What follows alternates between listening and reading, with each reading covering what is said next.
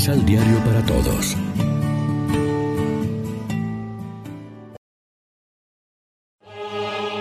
Proclamación del Santo Evangelio de nuestro Señor Jesucristo, según San Lucas. Todos quedaban maravillados ante el poder magnífico de Dios.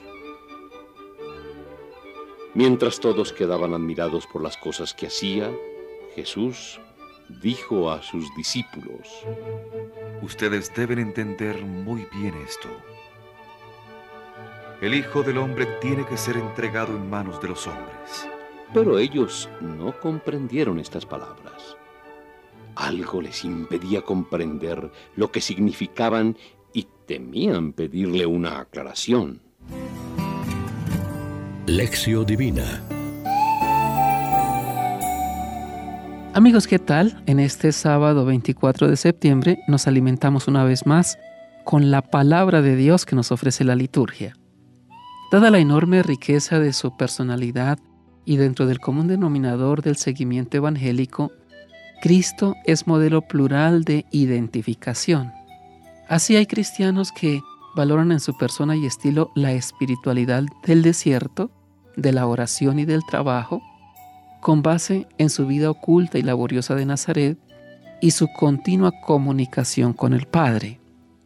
Otros acentúan en su figura sublime los rasgos modélicos de su actividad apostólica, anuncio del reino de Dios, su doctrina, sus milagros, su opción por los pobres, su testimonio de vida y su enfrentamiento valiente con los representantes de una religión farisaica y estéril lo cual lo llevó a una dolorosa pasión y muerte, víctima del odio de sus enemigos, como predice hoy a sus discípulos.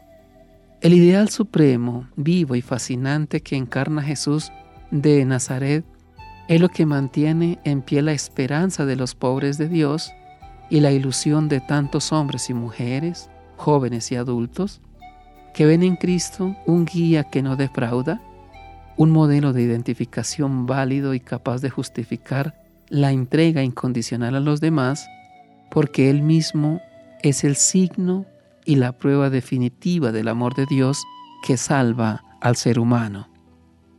Jesús no se presentó ni actuó como un levita o sacerdote judío, ni como un rabino más de escuela, ni como un jefe de sinagoga, ni menos aún como un político, un economista o un filósofo. Lo suyo fue el profetismo itinerante, el servicio de la palabra anunciado, o mejor, anunciando el reino, testimoniando la verdad y denunciando una religión corrompida por los maestros judíos. Sublime como hombre y adorable como Dios, razones suficientes para seguirlo y amarlo con locura. Reflexionemos. La actitud de los apóstoles es a veces la nuestra. Para superarla debemos seguir profundizando en la figura y personalidad de Cristo, preguntándole nosotros para que Él nos descubra su propio misterio. Oremos juntos. Perdona, Señor, nuestras dudas y vacilaciones. Nos cuesta entender tu mensaje de vida por la muerte. Con tu palabra y tu espíritu, Danos un corazón nuevo y descúbrenos el misterio de tu persona adorable, para que, amando a los demás como tú nos amaste, participemos en la gloria de tu resurrección. Amén. María, Reina de los Apóstoles, ruega por nosotros.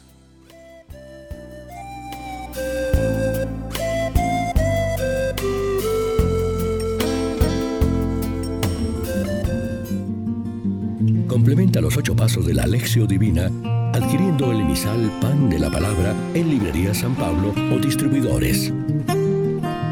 Más información www.sanpablo.co